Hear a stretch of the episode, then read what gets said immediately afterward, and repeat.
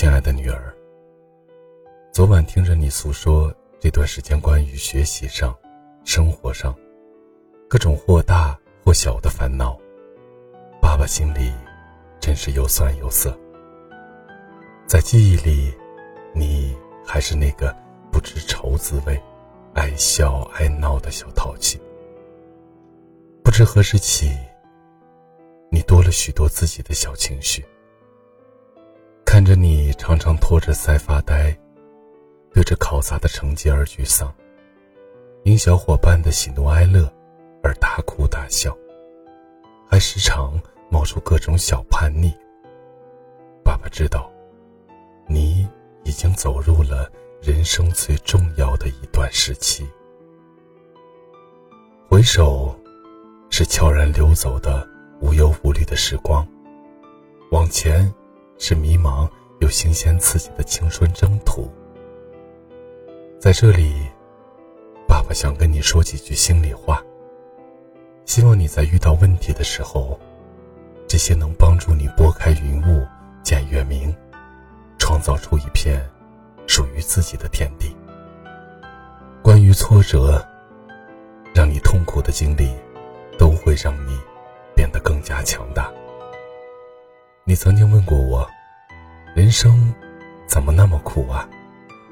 当时的你，好不容易被老师选为领舞，参加学校的表演，可接连几天，你有一个动作总是做不好，结果被老师换了下来。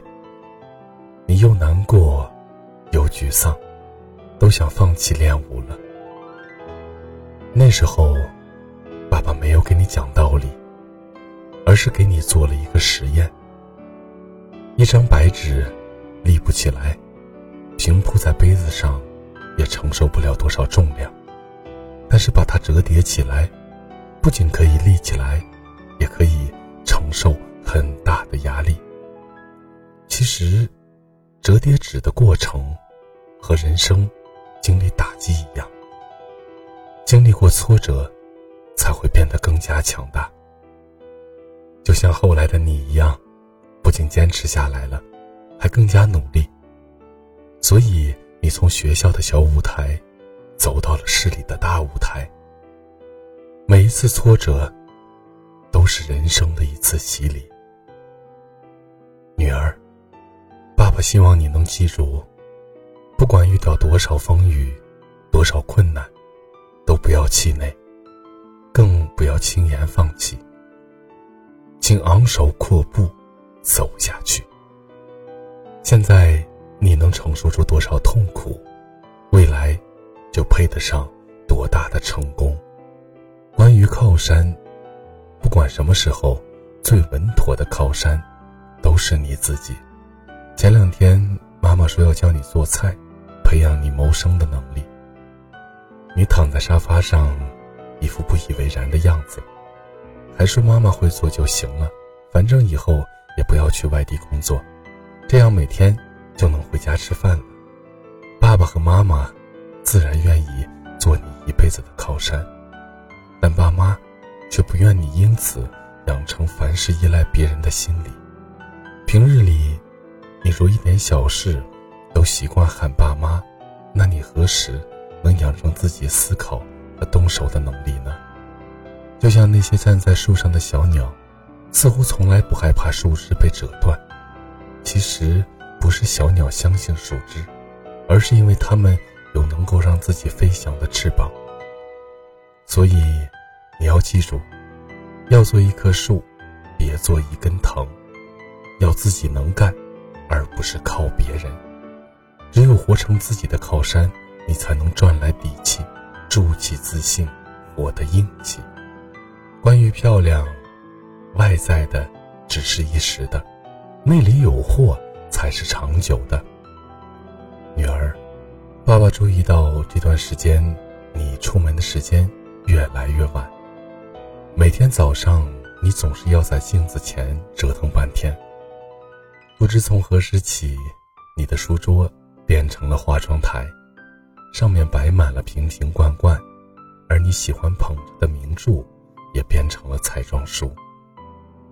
青春期的孩子开始注重外表和自我形象，渐渐的变得爱美了，这是一件很正常的事。但爸爸想告诉你，妆化的再好，别人只会多看你一眼；书读得漂亮，别人才会高看你一生。知识才是一个人最好的化妆品。广泛的见识可以让你更加的自信，丰富的阅历可以让你更出彩，文化的积累可以让你一张口就与众不同。真正的漂亮，从来不是外在的，而是腹有诗书体现出来的气质和素养。所以。爸爸希望你多读书，多读好书，用知识来装扮自己，填充自己，绽放自己独一无二的魅力。关于努力，不要看不起每一个小小的坚持。在四川有一种竹子被称为“鬼竹”，这种竹子在生长的前五年丝毫看不见新竹生长，但等到第六年。一场雨过后，就会看到周围冒出很多竹笋，之后这种竹子会飞速的成长，一天一个样，半年后就长成一大片竹林。为什么这些竹子会在第六年疯狂的增长呢？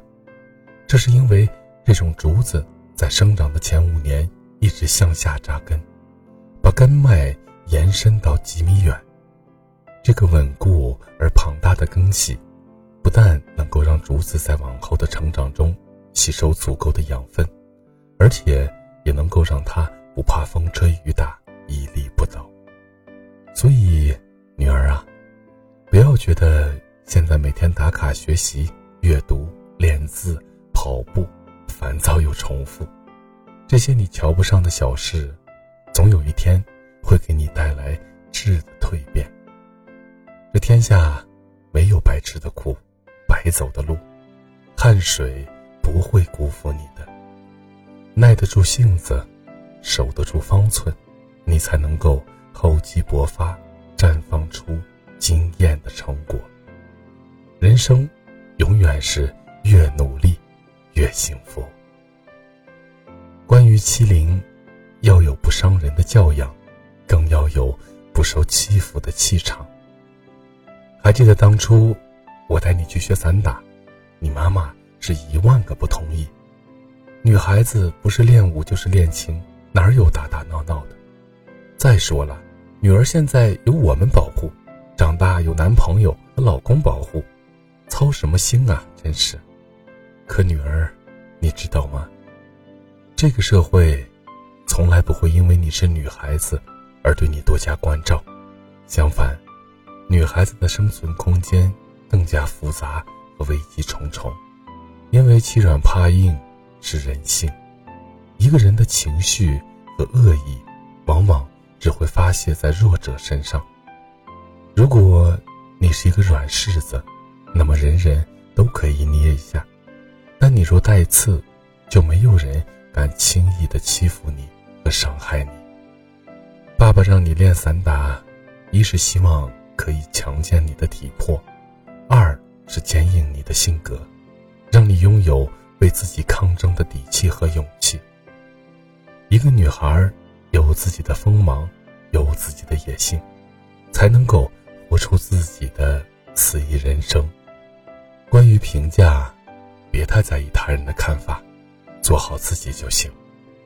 我们曾一起看过董宇辉的一个视频。他夹起一根烤肠，问大家：“从你们的角度，这是什么形状？”镜头前，我们看到的是一个不规则的长方形。站在他身边的鹏鹏老师则表示，和他身上那块黑色的麦克风连成了一个感叹号。但从董宇辉的角度来看，是圆的。他意味深长地表示：“就是我们不要再跟别人抬杠了。”咱们的立场都不同，看到的东西自然也不一样。咱俩都是对的，我为什么要说服你？你又何必要说服我呢？考场如此，做人也是如此。我们的生活中难免有不同的声音，质疑的、否定的、批判的、嘲笑的。如果因为别人的一两句话，就各种纠结拧巴，深陷负面的情绪，消耗的只是我们自己。杨绛说，在乌鸦的世界里，天鹅也是有罪的。思想不在一个高度，尊重就好；三观不在一个层次，微笑就好。不要活在别人的嘴里，坚定自我，才能过好自己的人生。关于交友，朋友不是维系的，而是靠吸引来的。爸爸知道你是一个很在乎朋友、重视友谊的孩子。平日里，你总是那么努力的。去维护每一段关系，生怕别人不喜欢你。但是爸爸想告诉你一个扎心的真相：学生时期的友谊，往往太过单薄，风轻轻一吹就散。就像现在，你已经和小学的很多朋友断了联系。情疏随缘，无需伤感，因为真正的朋友，从来不是靠维系的。而是吸引来的。三观相同，志气相投，性情相合，才能够相处的舒服，才能走得长远。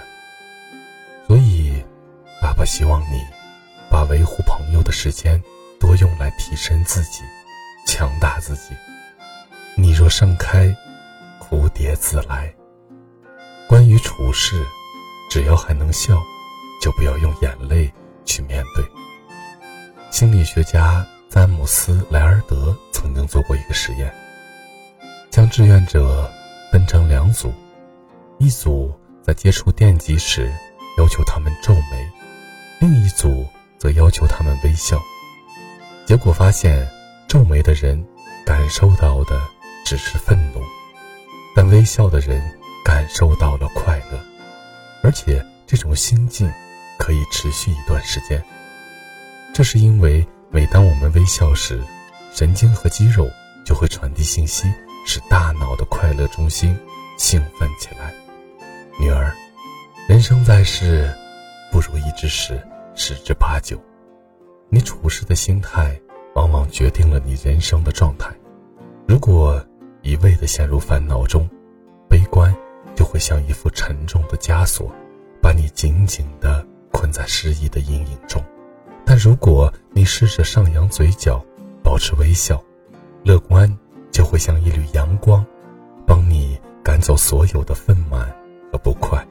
所以，哪怕生活给你一百个哭泣的理由，你也要找出一个理由，笑给他看。让乐观成为一种常态，生活里的温暖和好运一定会眷顾你的。作家王朔。曾给女儿写过这样的一段话：你必须内容丰富，才能摆脱表面的相似。煲汤比写诗重要，自己的手艺比男人重要，内心强大到混蛋比什么都重要。这，也是爸爸想对你说的话。人生路漫漫，愿你心有明灯，前行无惧。愿你。不负韶华，多读书，多思考，活出热气腾腾的人生。在你转身就能看到的地方，爸爸和妈妈永远为你敞开怀抱。这里是许多年以后，我是无声，我在内蒙古跟你道一声晚安，城市另一端的你。爸爸变的话不多了。每天坐在摇椅上晃，他开始不喜欢热闹，有时只是背着手在街上逛。妈妈头发也白了，吃力的在阳台晾着衣裳，踮起的脚尖在发抖，衣架上挂满了时光。二十年前的自己，喜欢穿着妈妈织的灰色毛衣。和爸爸总有说不完的话，从不担心他们有天会老去。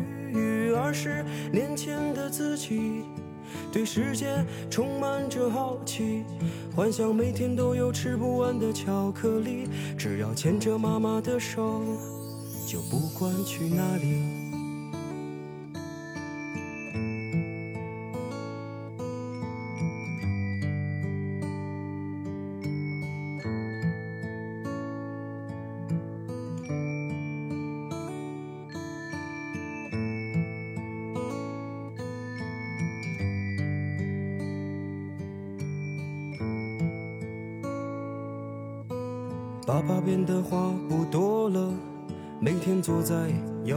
上晃。他开始不喜欢热闹，有时只是背着手在街上逛。妈妈头发也白了，吃力的在阳台晾着衣裳。踮起的脚尖在发抖，衣架上挂满了时光。二十年前的自己。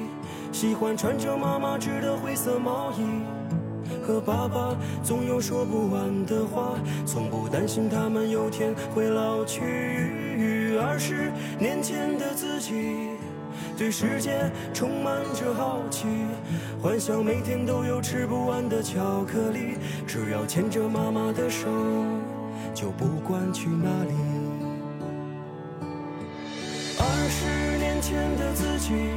喜欢穿着妈妈织的灰色毛衣，和爸爸总有说不完的话，从不担心他们有天会老去。二十年前的自己，对世界充满着好奇，幻想每天都有吃不完的巧克力，只要牵着妈妈的手，就不管去哪里。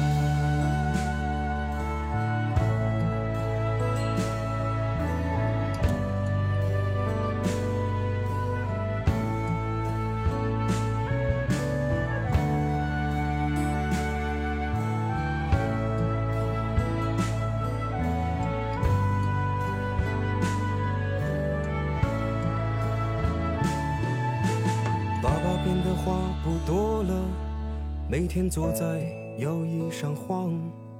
他开始不喜欢热闹，有时只是背着手在街上逛。妈妈头发也白了，吃力的在阳台晾着衣裳。踮起的脚尖在发抖，衣架上挂满了时光。